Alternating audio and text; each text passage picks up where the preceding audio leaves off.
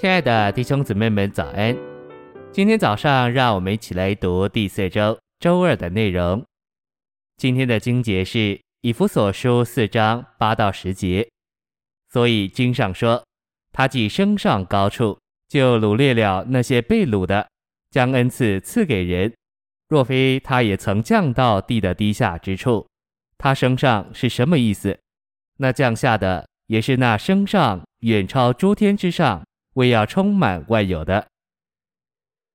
晨星喂养，以弗所四章八节的那些指背书的圣徒，他们在还未借着基督的死和复活得救以前，乃是被撒旦所掳的。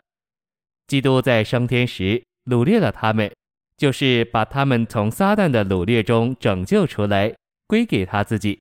这指明基督已经征服并胜过那借着罪和死掳掠人的撒旦。扩大本新约圣经，将他掳掠了那些被掳的，意为他率领了一列被征服的仇敌。被征服的仇敌可指撒旦、撒旦的使者以及我们这些罪人，也指明基督胜过撒旦、罪和死的得胜。如今基督正在庆祝他征服仇敌的得胜。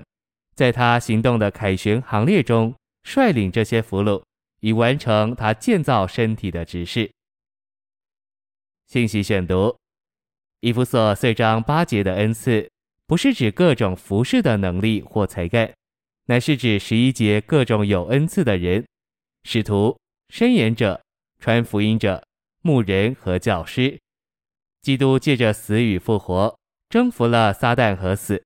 并拯救他们这些人脱离撒旦和死之后，就在升天里用他复活的生命，使这些蒙拯救的罪人成为这样的恩赐，并将他们赐给他的身体，以建造他的身体。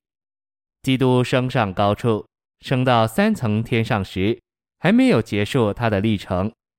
他升天后，又降下进入我们的灵里，因此，基督是那降下又升天。经过历程，并且施恩眷临我们的一位。今天，基督仍在他的历程中，他仍然在升上并降下。但如今，他的历程主要是在我们里面。在我们的经历里，我们可能上上下下。我们下沉时，基督就下到我们所在之处，把我们往上带到神那里。一天当中，我们可能多次被基督带到天上。我们从经历中能见证，基督在我们里面降下又升上，他上去又下来。我们很难说基督在哪里，他在天上还是在地上？我们若说他在地上，我们可能感觉他在天上；但我们若说他在天上，不久后我们可能就领悟他在地上。